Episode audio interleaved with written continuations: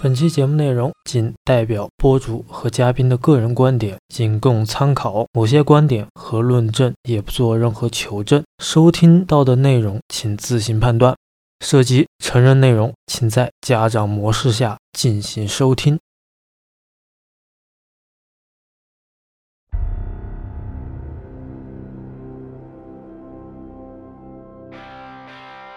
DCEU 里面看到了漫威的作品的感觉啊。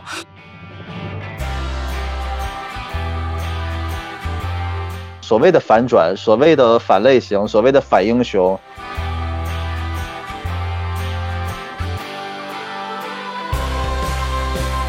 他们根本不在意这个电影能否上映，他们也不关心这个东西。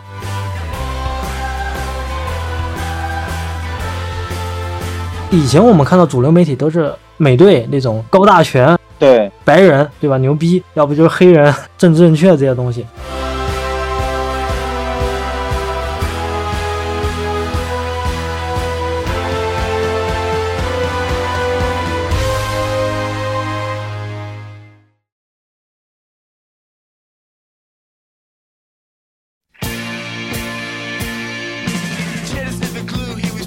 欢迎收听本期节目。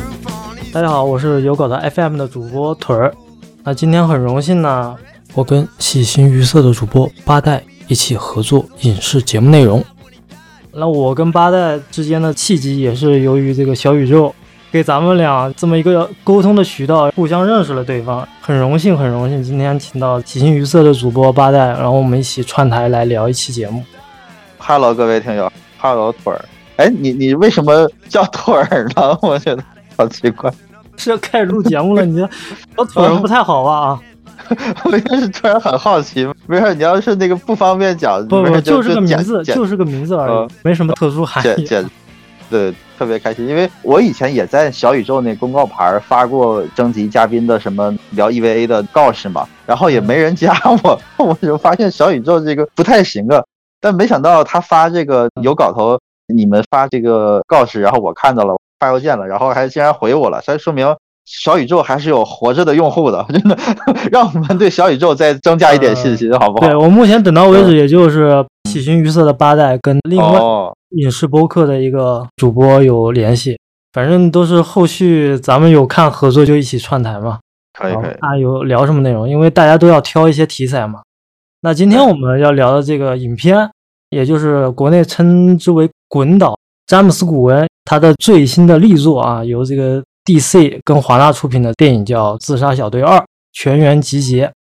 那今天这个节目呢，看上去很有点炒冷饭的嫌疑啊，但是我也知道啊，有很多播客节目已经做过这样的类似的内容了。但我觉得这个内容其实还有很多新鲜的一些话题或者说内容进行讨论。首先，我这个人呢比较支持正版内容，所以我就没有第一时间就是出这个资源的时候，我就立马去做这个节目内容，然后我就空一点档期给这个票房支持支持，因为自己看盗版也不好意思说，我一个看盗版的，我立马出一个影评有点不太合适。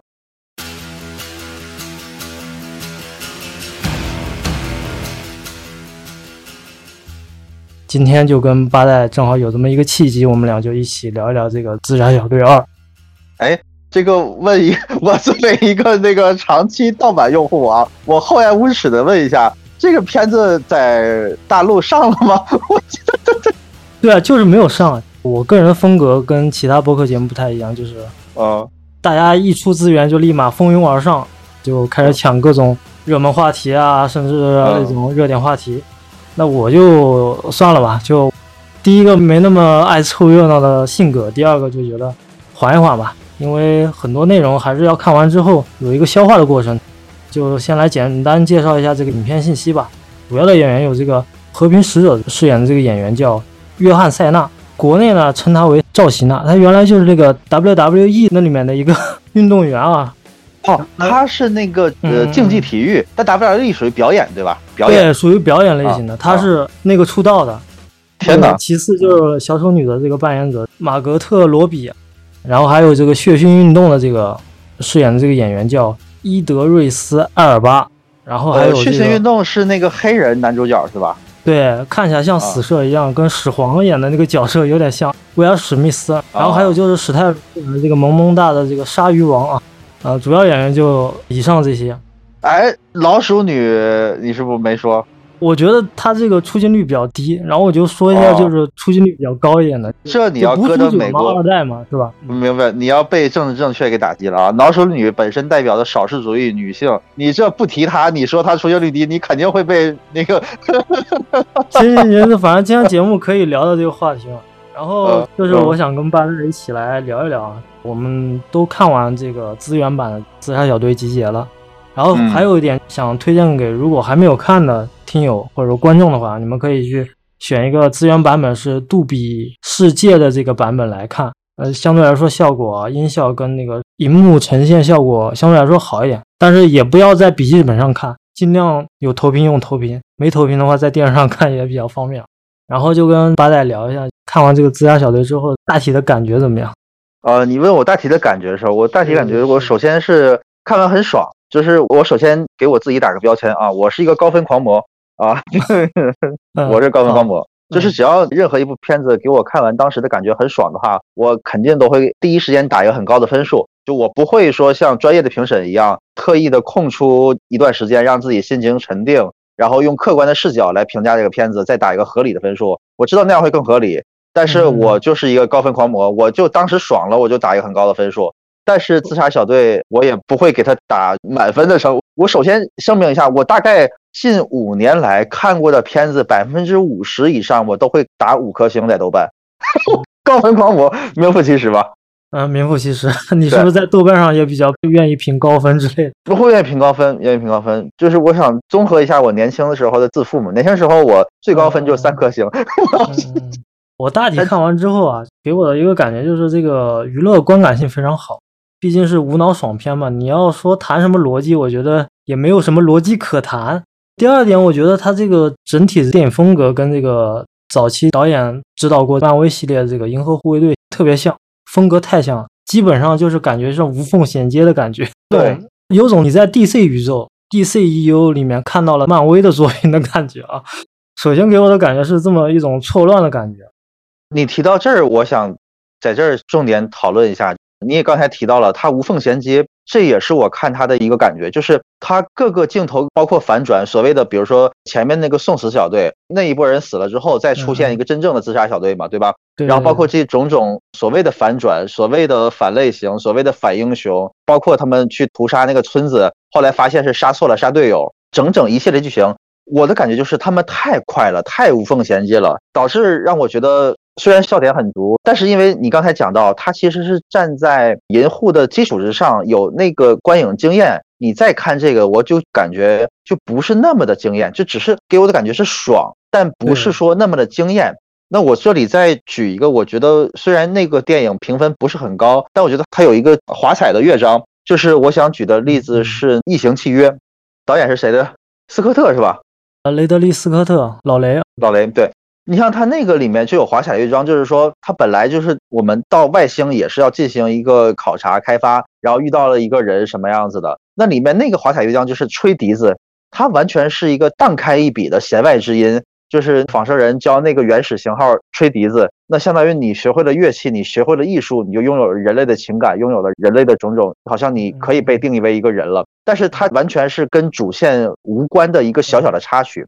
但我们反观《自杀小队二》，我觉得。它太多的情节其实都是跟主线相关的，完全没有荡开一笔说那种感觉，就好像我们以前看那种战争片或者是超级英雄片其实我喜欢看的是什么？一家三口坐下来吃一顿温馨的团圆饭，这种才感觉。它是在战争的大背景下，世界末日大背景下，你搞一点闲片，你搞一点另类的东西，这个我觉得应该要有。但自杀小队，我觉得它就缺少了这个一个东西。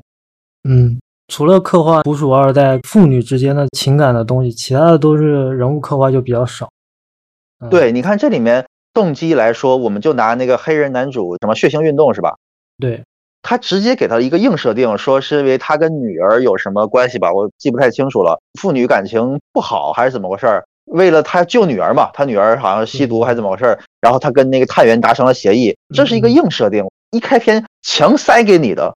太强了。虽然这个理由能说服我，OK，那好吧，世界上就是有这种父女关系不好的人，但是我觉得他还是太硬了。怎么说呢？我觉得这个电影呢，刚刚说无脑爽片，不要谈逻辑。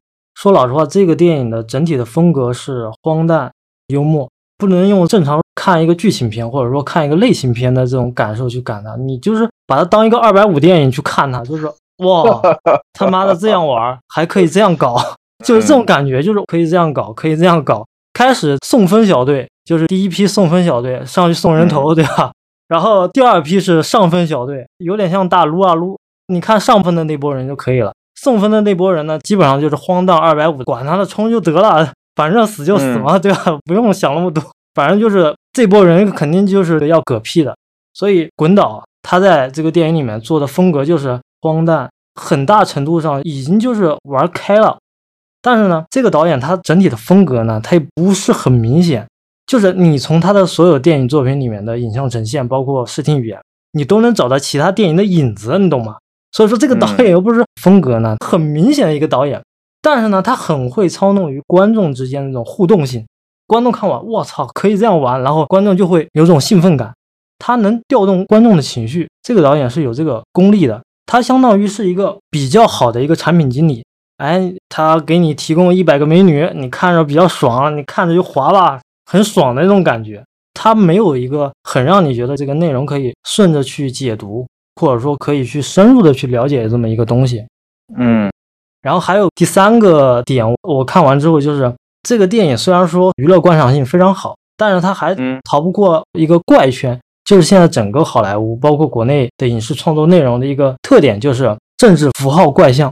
就是什么东西都要塞一点这个什么黑人啊、女性运动啊什么之类的，反正就要塞一点这个东西给你。我觉得本来这个电影就没有什么章法，没有什么逻辑可言，你还要再塞这种政治符号的东西进去，我就觉得这电影就塞的太多了，而且挺混乱的。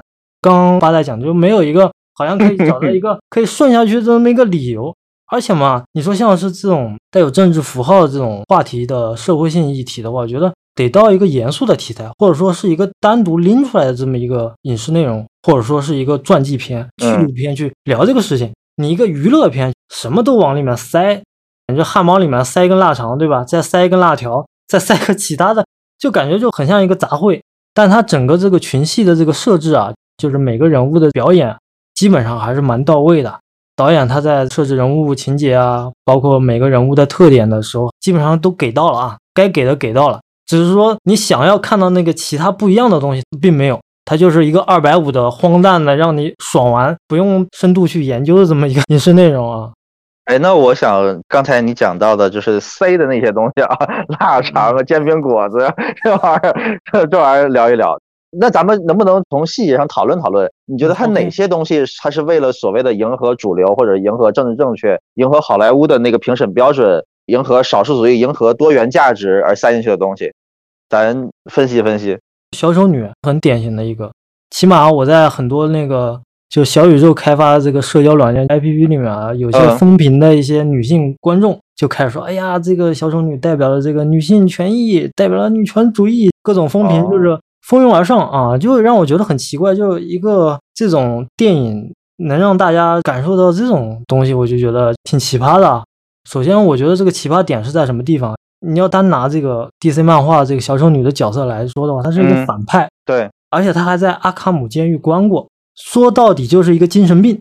你说这种 精神病患者代表这种东西，我觉得就这个有点奇怪，有点奇怪，对，有点奇葩是吧？就觉得一个精神病，你去代表这种东西，我觉得你是不是找错方向了？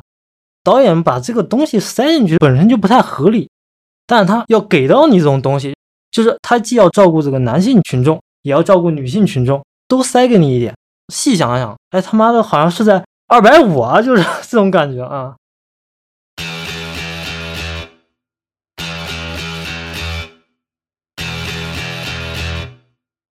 那我想问一下，就是你你是否了解，就是这个片子是否，比如说是有呃原著漫画改编的？假如有的话，或者是什么话，这个东西原著里是否是小丑女是一个主线或者说必要的角色呢？自杀小队在 DC 漫画里面，其实就跟开篇的那个海滩登陆的风格一样，基本上就是送分，就是上去送人头的。这一波死了，再换另一波，反正都是 DC 漫画里面的一些反派组成的。你如果仔细去看这个资源版本好一点的话，就找一个字幕组翻译好一点的话，你看它开始的片头的那些字幕，所有角色都基于 DC 漫画，就是所有里面的这个角色都是 DC 漫画里面。那比如说《自杀小队二》这个故事，比如说打派大星吧，这一串流程，这一串集结小队打派大星这个流程，是有漫画某几话改编的，还是说这个流程是呃导演原创的、编剧原创的？只不过采采用了角色，嗯。好像觉得很多人看到这个大海星，就是那个征服者斯塔罗的时候，很多人都以为这个跟异形好像啊，它喷出来的小的海星一样，把人脸捂住。但是最早的这个原著漫画设定是在 DC 漫画里的正义联盟里面，这个大海星是第一个反派，最早出现在一九六零年第二十八期初刊。哇，所以说这个不是滚岛学这个异形的东西。而是他基于漫画找来的东西进行提炼整合哦，就是漫画并没有说血腥和和平使者他们组个小队打过派大星，只不过是滚岛就是把这几个反派捏在一起，然后随便找了个他觉得很好玩的那个大怪物放这块了。还有有很多人说这个大海星像克苏鲁。首先我自己是一个科幻迷，是一个克苏鲁文化爱好者，就是我觉得。很多人把这个东西形容成克苏鲁，我觉得太侮辱克苏鲁了。就是它根本就一点克苏鲁的味道都没有。就不要大家蜂拥而上，一看到一个长得像这个章鱼海大星的，就是开始说啊克苏鲁来了，这太侮辱克总了，好吗？网民懂个屁呀！网民懂个屁呀！他们也就是能看着小丑女，觉得啊小丑女永远的神绝绝子什么鸡巴玩意儿，然后真帅。最后那个在朋友圈发个小丑女的那个海报截屏什么玩意儿的。晒个电影票，就这玩意儿晒不着啊，没没上映。对对对，只能晒资源，扯犊子了是吧？只能晒这玩意儿，然后扯点派大星，一看到这怪兽触角就觉得是克苏鲁关系，懂个屁他们，对不对？所以从这个呃意义上讲，导演加入小丑女也可能是一个商业活动嘛，因为它毕竟是 DC 里面现在来说商业价值比较高的一个角色嘛，对吧？也是处于上升期。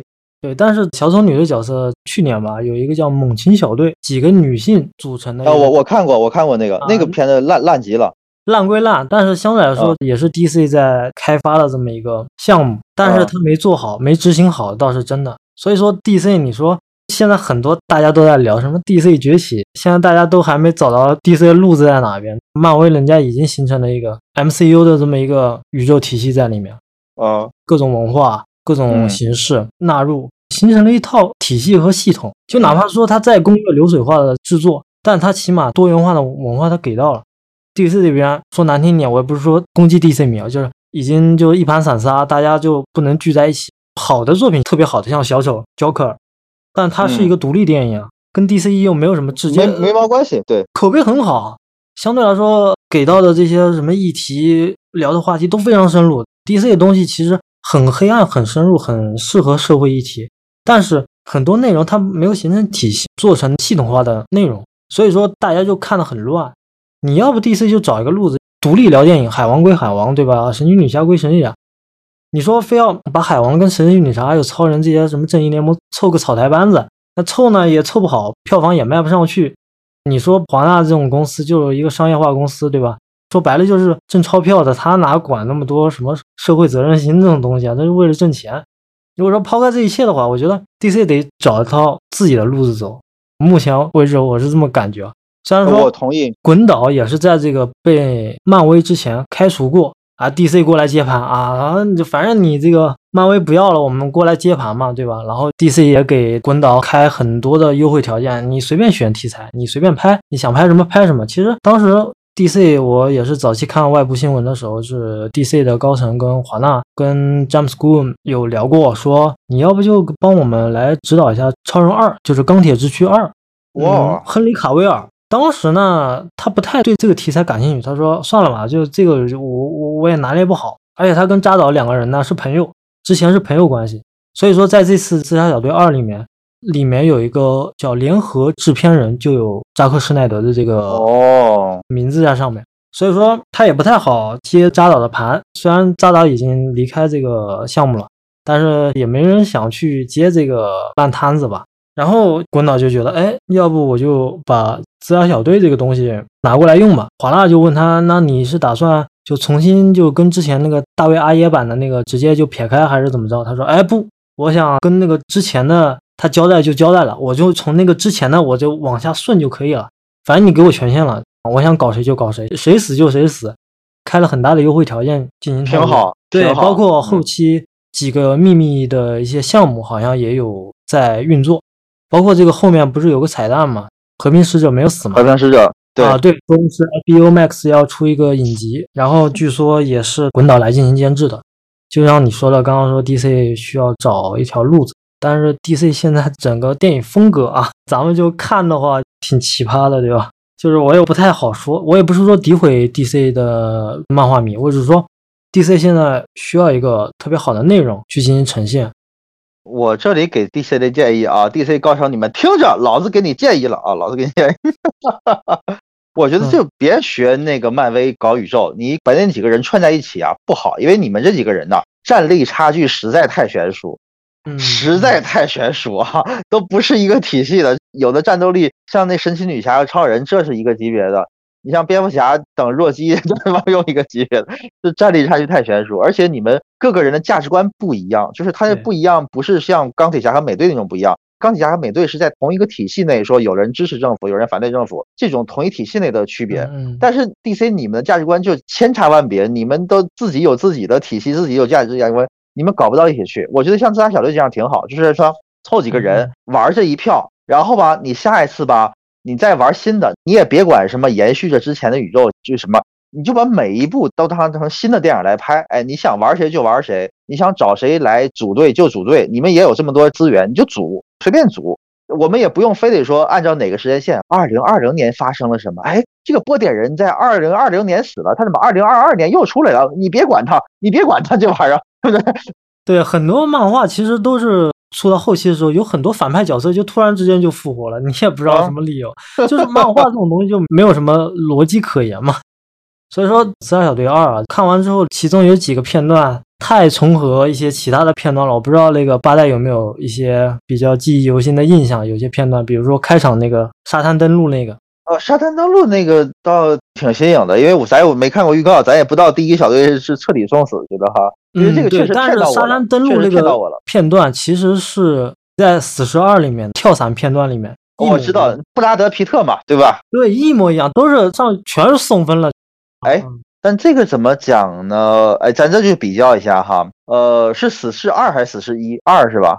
对，死侍二里面那个不是在片头吧？是在过了一段时间吧？他先找的人吧，先目击人，还目击了隐形人，对吧？还目击了隐形人。但其实对死侍二里面那个自杀，我是能预见到的。其实我预见到了，我觉得他这么多人，你不可能都表，而且你是中间募集来的呀，你不是一上来就跟主角组成一伙了。你像自杀小队二这个是有小丑女在。咱就以为是那个主角团队了，咱也不知道什么鲨鱼王什么怎么回事儿，所以我对死侍二那个是有预见到，我觉得因为死侍你这个东西，他一开始就是一个嬉皮笑脸的一个人，我就知道这是一个不正经一个角色，而且本身死侍呢他自己其实我觉得能搞定一切，他不需要那么多帮手。说实在的，最后其实那个帮他的好像是那个幸运女吧，她就只有好运气，这个挺牛逼的。最后他们组成了一个 family。但自杀小队二那个，这个确实骗到我了，而且重点是那个所谓的那个智者吧，绰号智者那个老逼头子，对吧？对。而且他在登陆那块给了智者很多镜头，就是说那些人挨个的死去，傻不拉几的死去，然后智者看懵了，说你们这些傻逼怎么这么能送死呀？我当时就我以为智者要使出什么惊天的诡计或者什么，然后没想到也领了便当，这确实骗到我，我倒挺喜欢这个的，逃命是吧？对。开始我也被骗到了，就开始他其实。回头看第二遍的话，他开始那个在镜头里面有暗示，就是开始那个智者不是在一个监狱里面，水是倒映过来的，你以为好像人是在一片海洋里面，等到他把镜头调转之后，哎，人是在一个监狱里面，那个是个小水潭，对，开始就在欺骗你，不断在加强这种暗示，最后到海滩登陆上面，蹦，给你一个 surprise，嗯，有时候我怀疑就这种单独的反转，它。并没有什么意义，在我看来，它只是为了反转而反转。我确实被骗到了，被爽到了，但我不可能会更多的思考或怎么样。他跟那个周星驰的反转，我觉得是天上地下。周星驰差很多，比如说我忘了是呃零零七还是哪个一个情节啊，周星驰和很多个囚犯等着被处刑，周星驰在脑海里预演我要用什么某种脚、某种掌、某种方法逃脱，然后他前面的囚犯挨个就使用了周星驰想象中那方法，然后都被枪毙了，都没逃脱得了。然后这些是一个反转，就是说你想这招都没用。最后周星驰是那个反手过去递着钞票给那个行刑队的人，然后就被松绑了啊。这个在我看来是非常深刻的、有意义的。这个反转在我看来是巨牛逼的。但是对古恩这个反转，我就觉得他只是单纯的只是视觉上的反转，他只是用镜头欺骗了你，但是他在剧情上，在你深层的思想上，并没有什么欺骗性。对就我刚刚说了，这二百五剧情不需要讨论逻辑，他就是在跟你炫技玩技法，然后跟你玩爽点，然后觉得哎，该给你的都有了，有汉堡，有中餐，有西餐，反正你吃吧，你自己选，就这种感觉。嗯还有一个就是小丑女开杀的那个片段，特别像那个《王牌特工一》里面的彩虹爆头，哦，是，那个片段太像了。而且呢，滚导其实也是看了小丑女的漫画，之前在一个国外的一个播客节目叫 DC on Scream 聊过这个东西。就是他当时说，小丑女为什么会看到那些花呀、花瓣啊，还有鸟？本身他这个人就有精神病，他看到什么东西都觉得好像是浪漫的，嗯特别迷幻的感觉。嗯然后那一段就特别重合于《王牌特工》那种感觉。哦当然，他的整个动作设计还是挺惊艳到我的，挺惊艳。他用枪嘛，对吧？用那个那个长枪，对，那个标枪，这个我觉得确实挺帅的，因为就是咱们讲这么多，一个能用长的冷兵器的人，确实是帅的。对而且滚导在这部电影里面，他还讽刺了很多超级英雄类型的东西，比如说蝙蝠侠标枪死了的时候，他说叫小丑女拿的那个标枪嘛，对吧？呃，对留言，对吧？为了什么对有？How about 啊？是吧？是问他你有什么遗言啊？要给我解释解释，我这个拿着有什么意义，对不对？嗯给我啥也没有是吧？然后就很嗯扯淡，很反讽，包括那个嗯波点人，最后他说 I'm superhero，当说完这句话的时候就被大海星给干掉了，就是哦，对，反英雄标签嘛。当你承认你自己是超级英雄那一刻开始，你就得嗝屁了，因为你压根嗯就不是英雄，你他妈就是一个王八蛋啊、因为哦这里面组成的所有角色都是超级恶棍啊！什么叫超级嗯恶棍？就是道德、三观，包括行为都不是一个合格的人，你指望他能干什么吗？嗯，像你说的刚才标枪那个烟，那个我是挺欣赏的，我觉得这个算是一个比较有点意思的一个反转，我能接受这个，因为它它承载的东西，我觉得是有点深刻的东西在里面的，而且最后这个东西跟那个小丑女的那个搭上了嘛，call back 了嘛，小丑女最后拿着标枪刺海星眼睛的时候，是想到了我的意义嘛，对吧？她转身回去跟着那个黑人一起回去干大海星的时候，是想到了拿标枪的意义，这是 call back 了。嗯，而且开始滚导在交涉的时候，也是在那个 DC 出品的那个播客节目里面有聊到，说开始第一个剧本他们是想让自杀小队打超人，黑化的超人，结果 DC 说，啊哎，别别别，这个是我做的 IP，你不能动。除了蝙蝠侠跟超人，其他的你随便选，你想干谁干 哎呦我操，牛逼！嗯，还有一点就是亨利卡维尔，就是那个演员大超那个演员，演超人的啊，对，亨利卡维尔，其实这个演员在 DC 的跟华纳之间的这个博弈当中，其实浪费了很多时间。基本上这个演员的青春期跟黄金时段就浪费在 DC 跟华纳了，不停的这种上层之间的冲突，这种东西，嗯他就没有办法去延续他这个 IP 作品。本来他的各种形象其实挺好的，演超人，起码比前一版布兰登那个版本要稍微更硬朗一点。呃嗯，但是华纳跟这个 DC 之间没搞清楚方向，就不断的拖，导致这个扎导版的正义联盟也开始各种打压，或者说职场霸凌啊等等嗯一系列的，让这个作品很难体现出来。演员就相当于来说在里面耗，包括本阿弗莱克大本，基本上嗯他就不演蝙蝠侠这个角色了。包括现在重启的一个独立出来的一个蝙蝠侠，那牛五方暮光之城是吧？啊、罗伯特帕丁森，哎呦我操，这我难以嗯期待他能演成啥样。对，所以说现在就整个这个行程就指望这些小而美的东西吧，就相当于自杀小队，从自杀小队衍生出来一个叫什么和平使者这么一个剧集，可能这个剧集也是在圣诞会播出吧，好像这是一个剧是吧？这是一个剧啊。对，是个剧啊嗯哦，那他就是又学 那个漫威搞什么那个像绯红女巫剧啊，什么鹰眼剧啊，对吧？这些玩意儿。对对对，旺达与幻视，就是现在 DC 就是看别人怎么做，但是学的像不像就见仁见智了这件事情。而且 DC 我觉得现在很缺有才华的导演，第二个也很缺有这种主导统筹的一个像漫威的凯文费奇一样，而且他基本上都能统筹起来，找不一样的导演选角。都非常好啊！凯文·费奇早期是一个粉头啊，但是 DC 这边就很少有这么一个人物的出现。你没有一个协调者跟一个统筹者，你光有个执行者是没有用的。你指望滚导来给你统筹 DC 吗？我觉得他也没太大兴趣想聊这个吧。我觉得你从滚导的性格就能看出来。你看被 DC 请过去，跟华纳请过去开始指导自杀小队这个集结的时候，你看漫威立马调转方向，风评立马调转。还继续把他请回来，继续来指导这个《银河护卫队三》的这个剧本，然后他继续做导演。那你看他为什么又去呢？这还不是为了钱吗？就像《让子弹飞》里面经常说的这句话，都是挣钱，不寒碜，好吧？不寒碜。我刚才就是想到，就是他其实一上来咱也说了，他就是一个搞大乱炖，也不用讲逻辑什么的一个集体的一个群戏的片子。但是这样的话，他确实你要照顾到每个人的戏份，每个人的单独的一个个人的小史的话，其实没办法讲一个很深刻的剧情，因为你要讲一个很深刻的剧情，其实。需要以一个人为主线，讲他的悲惨的背景啊，怎么样，对吧？讲他个人的。他既然要搞群戏，那就是没办法在一个电影里这么多的前史的。就像是那个第一部出现在那个海王、超人、蝙蝠侠、闪电侠他们集结的那个，还有钢骨他们集结那个片子，我也忘了。你一开始出现这么多群戏，你没办法交代每个人的那个前史的，所以他们就只好采用方法，就是说用剧集。你后来看哪个人，比如说呃演员比较好谈话。然后哪个演员角色比较好出戏，那好，给他单独做一个，后来再补他个人的这个前史。你觉得这个思路他成吗？他跟那个漫威反过来吧。漫威我是先拍三部钢铁侠，三三部美队，三部雷神，比如这样式的，然后再大集结。你每个人都有了充足的这个空间，他有了内心的纠葛，比如说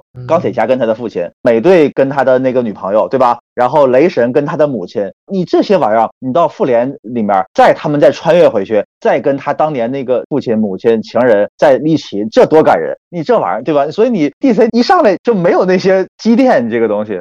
嗯，首先就是我先回答你第一个问题，就是你说要从这个剧集里面去挑选一些角色，然后慢慢的把他们搬到大荧幕上来，对不对？对。首先这一点在北美地区，尤其是欧洲的地区是不太成立的。为什么呢？就是它跟我们中国人的习惯不太一样。我们中国人可能是电视剧为主，老百姓到家第一件事打开电视看电视剧。但是北美那边不一样，大多数是喜欢大荧幕上去观影体验的。所以他没有一个对剧集的一个非常青睐的这么一个感觉，就是你非常喜欢看这个剧，它也就是当消遣的，它不会当一个主要的一个话题，一种大众娱乐或者说大众流行文化去聊。基本上能搬上最大的荧幕去聊这么一个话题，才能形成一个主流的一个意识形态，或者说一个主流的价值观，那甚至是传播到世界的这么一个平台。美国这么一个国家，它本来就是一个国际化的一个平台。这种影视作品、影像内容呈现，包括不一样的文化，在美国那个地方，只要进行传播，那相当于全世界在传播一个文化现象。所以说，就很难说我从一个剧里面去传播一个更广度的一个东西，就特别难。而且美国人的思维也不太往这个方面想。为什么一提到这个电影作品，你看像卡梅隆，为什么要指导就指导《阿凡达》这样的电影？就是你不拿一个 一个亿、两个亿的美金去投资一部大制作的影片的话，你基本上。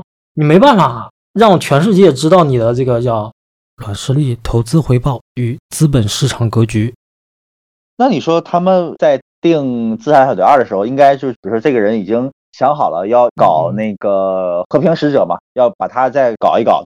那我觉得是他们编剧能力不行吗？就是说你为什么不反过来，比如先拍和平使者的个人电影呢？对吧？因为其实我是蛮喜欢这个角色的，因为他的个人动机在我看来是很值得讨论的。这里面其实动机最值得讨论的就是他，你不像别的人是为了救女儿啊，为了跟父亲和解呀，为了跟母亲和解呀，为了怎么样，为了找朋友，像鲨鱼王。和平是的这个是动机是有一个人类深刻的主题，我到底是为了和平应该做什么？为了和平是否应该不择手段？它主题是很深刻的。我其实对他这个人的个人背景我是很期待的。但是这戏里面就太少了，我觉得。我如果你能先给我看一部他的个人电影，我是很满足的。这个问题我说直白一点，就是华纳跟 DC 没有那么多的资金去运作这么一个电影内容。第二个，他已经把自杀小队做成 R 级了，你想想什么概念？不能做成所有大荧幕上都能搬上来，它这是一个限制级的 R 级作品。就哪怕这是在 R 级作品基础之上，滚导也没有把特别 cult 的、特别 B 级片的这种元素都放进去，它没有很 B 级的那种风格。对，一边我们一看就是屎尿屁、各种黄段子这种东西，它没有没有那么多的东西，它只是血腥的，不停的就是 fuck fuck 的那种话语，基本上就是这么一个逻辑在里面。而且现在除了迪士尼一家独大之外，现在其他的片场，像派拉蒙，要不就是华纳，还有环球，基本上他们没有什么资金去运作，我随随便便就说，哎，这个项目我就拍板了。他基本上都是不断的去想想啊，这个东西我们做亏不亏本啊，能不能把钱收上来？我不能说做一笔买卖赔一笔，毕竟还是一家商业公司嘛，他不可能说太照顾漫迷的想法，或者说照顾影迷的这种思考了。因为你要想想，华纳跟 DC 已经把这个 DC 真人电影玩的这么烂了，从它的根本出发，他就没有从漫迷进行思考。迪士尼、漫威里边，人家还有个粉头呢，还有个 凯文·费奇在不断的在说，哎，我们要。让漫画迷感受到我们这个漫威文化，DC 这边基本上就没有了。大家就想着，哎，挣钱怎么挣？怎么挣才挣得好？你这个高层，你拍板的人里面有没有一个懂漫画的、懂内容的人，对吧？就缺少这么一个人，所以说就很难让他的一个东西。其实 DC 漫画比漫威更有深度、更有意义。像守望者这些东西就很好嘛，对吧？但是 DC 就没有一个很好去统筹跟执行的人啊，所以说就没有办法去呈现更多有意思的多元化的内容。只能说大家就尽量就是说能看一部是一部，而且现在能找到这么一个有这种娱乐观感的电影，真的少之又少了。现在要不就是那种说教片，就上来就苦大仇深的跟你讲说教，哎呀要有爱，要有 family 这种，看了之后你就很疲惫。那什么都在讲爱，什么都讲 family，这啥意思嘛是吧？电影呢不断的就说教啊，你得这样做，哎 baby 你得这样做，你得那样做。好像我就大家都是低龄儿童，都才三四岁，连话都不会说，都还要听别人教我们怎么说话。这种电影内容太粗制滥造了，而且一个个装的苦大仇深样子，觉得没有意义，知道吧？那我想再问问你，就是说这个电影里你喜欢哪几个角色，讨厌哪几个角色？说实话，这个电影没有太喜欢的角色，除了那个，我最喜欢的就是和平使者，我就喜欢他一个。哦。你要说特别有喜感的，我最喜欢的其实就刚开始《海滩登陆》里面死的那个黄鼠狼，就那个角色，就滚岛的弟弟，嗯，没死是吧？又没死？对对对，没死。那个滚岛弟弟那个真人捕捉的这么一个角色，就是那个二百五角色，就那个东西挺有喜感的，就觉得哎记忆深刻。而且你想这个东西到后来 DC 之后肯定要做那个叫什么呢？人偶或者说叫什么衍生产品开发，嗯，我觉得这个东西卖点也特别好。然后这里面，那你其他人你就彻彻底无感是吧？就真的就二百五没什么逻辑嘛？你要说 讲什么硬设定吗？呃，要讲什么标签化女权吗？那有什么你讨厌的吗？你哪个人身份你觉得，比如说这个人他妈的连二百五你都觉得讨厌？我觉得讨厌倒没有，这个电影经验就给我这个点嘛，就没有让我觉得很讨厌的一个角色，就是基本上都是傻了吧唧的，包括在幕后操控的那个女领导，就是随便就按一个人就自爆那个女的，你看她手下那几个哪个不赌博，个个都是那种吃喝嫖赌的那种人，就是哎，今天我们赌啊，买谁赢，就二百五，就是那种感觉，嗯。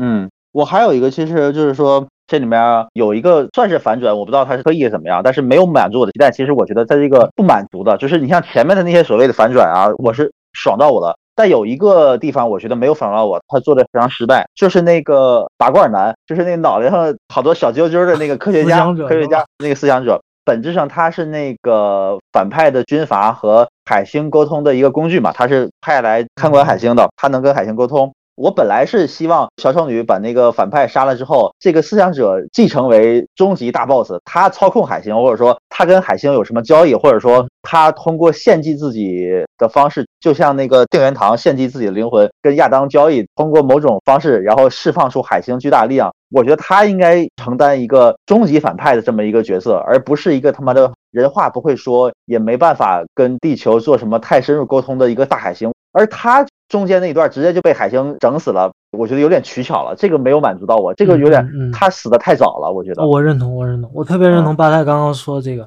这个也要怪谁？还是要怪滚导啊。滚导是编剧加制片人又加这个导演。其实嗯滚导他就是为了说，哎，你华纳给我这么一个项目，你也愿意给我拍，我就是整这一篓子钱给你，挣个盆满钵满就可以了。具体我要搞这种更有意思的内容创作，他倒没有深入下去，他就想让观众说，你们看 R 级看爽片，我就给你整一个 R 级爽片。至于其他的一些更有意思的一些编排啊、安排啊，甚至是剧情上的一些梳理啊，他没有，他没有。就是我说为什么就是一个爽片，看完就觉得二百五，不谈任何逻辑，就这一点。嗯所以你刚刚说的这些反而就是很有逻辑，而且非常有亮点。就是这个电影没有特殊的亮点给你，但是它也不是特别无聊、特别闷，嗯给你这么一个感觉，既不能释放，但也不能说看完之后整个人很振奋的感觉，就觉得还行，就这种感觉。对，像结尾的那个那几个人纷纷掉头回去，那段确实有点爽，有点热血。然后那个中央控制部的人，然后拿球拍把那个女的打昏了，然后这几个人哎回头往海星那边走，要拯救这个城市的人。但是后来的那个高潮戏，我是真的他妈的看懵了，没有任何一点高潮呀。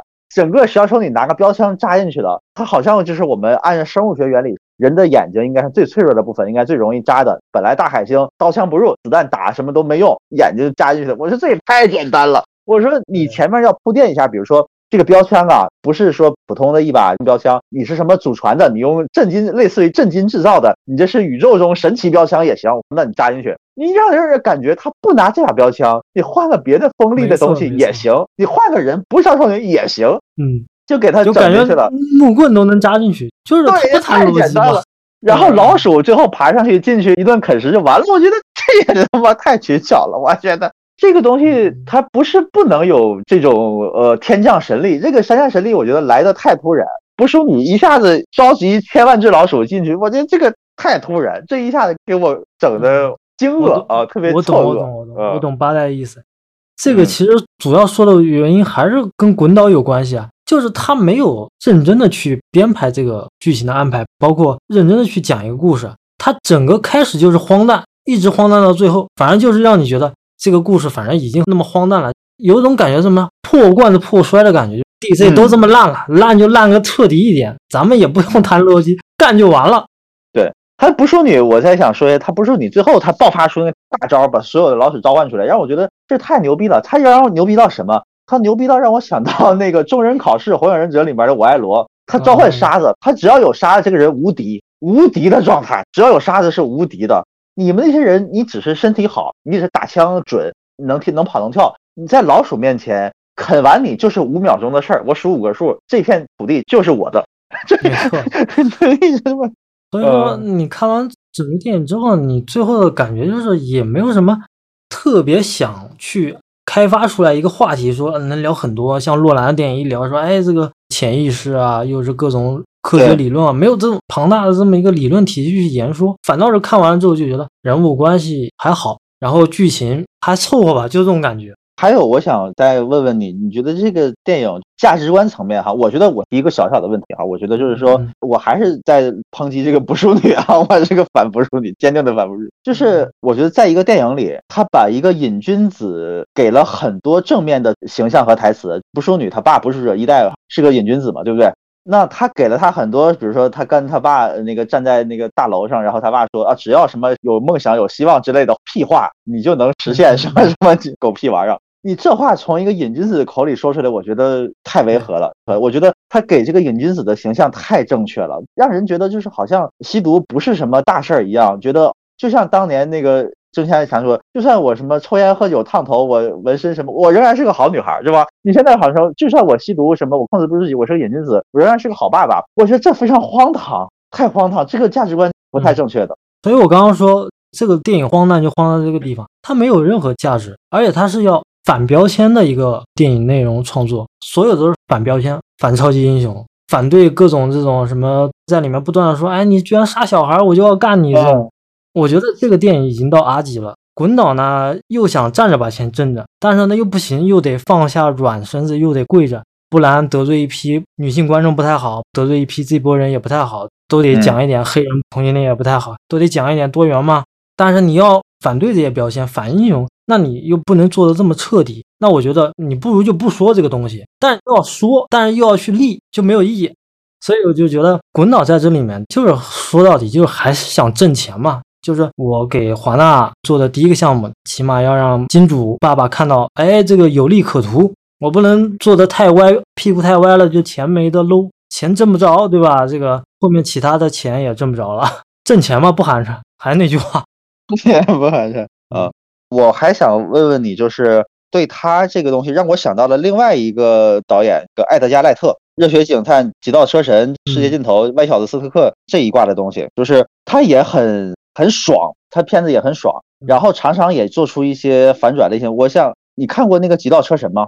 对吧？就是那个他全片，比如说用音乐来配合着他的动作，对吧？然后各种抢劫的镜头，其实他也是反传统的银行抢劫片的。我想拿他来聊一聊，比较比较，他也有点反类型、反套路。他跟传统的那种什么抢劫片也不太一样。他的主角也是一个默默无闻的小子，然后真正的牛逼的抢匪都挂了，都打不过他。主角他妈开了挂一样，反正你射不中我。而且他这里面也特意想制造一些节奏感的东西，他那个跟那个音乐相匹配。《极道车神》，我当时看起来就感觉就是我难以进入他搞的这些东西，让我觉得。你搞这些一套一套的形式很刻意，然后你想搞一点跟别人不一样的东西，但是我又难以带入主角的视觉，我觉得这个不太真实。很多时候，他就是主角光环，跟反派的交锋里面，他也有一些就是不讲逻辑的东西。所以你怎么评价《极道车神》？你觉得他跟那个《自杀小队二》相比，哪一个片子在反类型、反套路、反传统上是走得更好的，做得更好的？我觉得相对来说，《极道车神》还是形成了一套艾德加赖特他的一个自洽的这么一个内容。这个电影很类型化，类型化是什么呢？侠盗片、盗匪片，它是打好这个标签的。自杀小队，你给它定义什么？科幻片吗？也算。然后算是打怪物片吗？也算。B 级片吗？也算，都踩一点。但是你要把它归类成一个什么类型的话，它显然就不是嘛。所以说，《极道车神》它相对来说是一个侠盗片嘛。然后这种类型片看起来特别的有这种十二罗汉那种感觉啊。嗯。然后有个大佬说：“哎，我们今天要抢劫银行，Play A，Play B，然后计划一实现我们怎么盗匪的这么一个流程。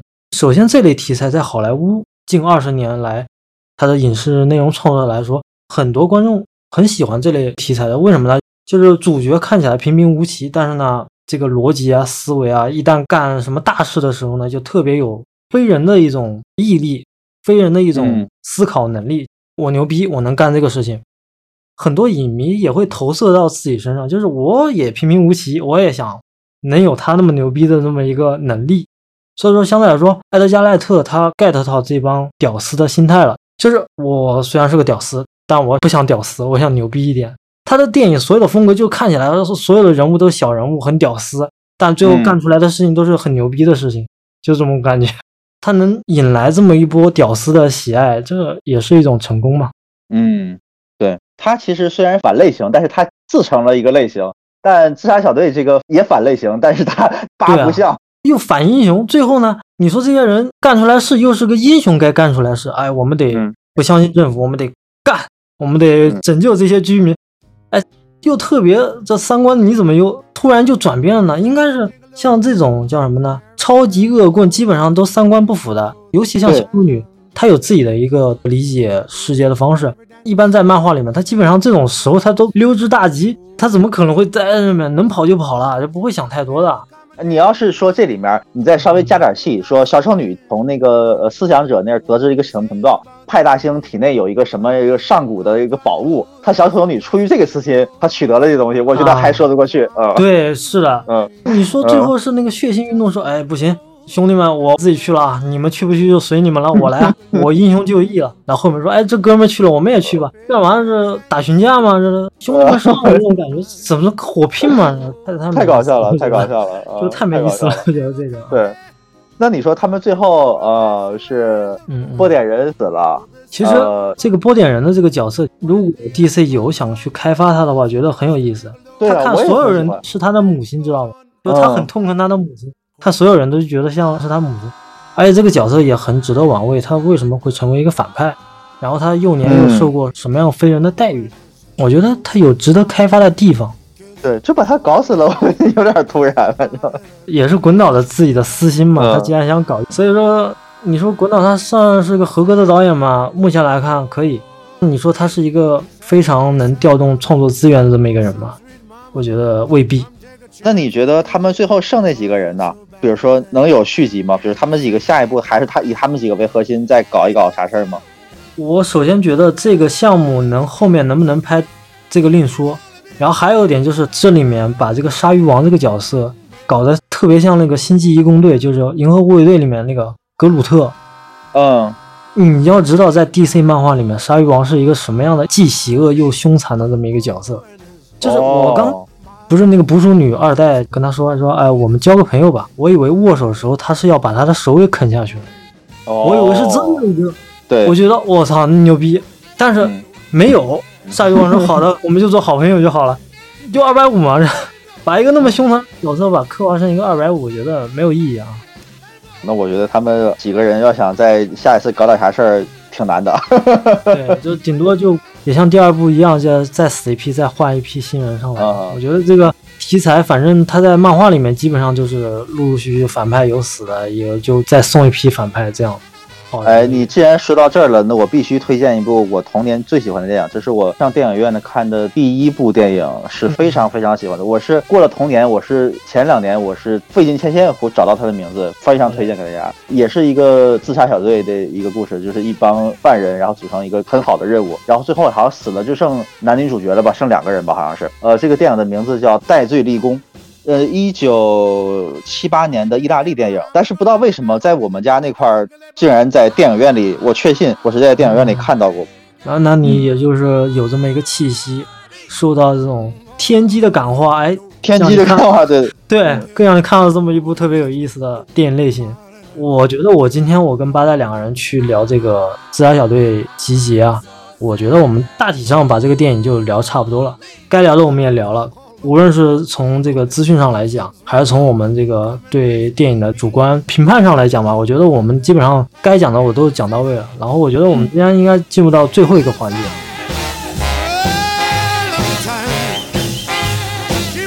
有关外延的话题，请各位听友或者听众转至有搞头 FM 的微信订阅号来进行收听，感谢您的支持，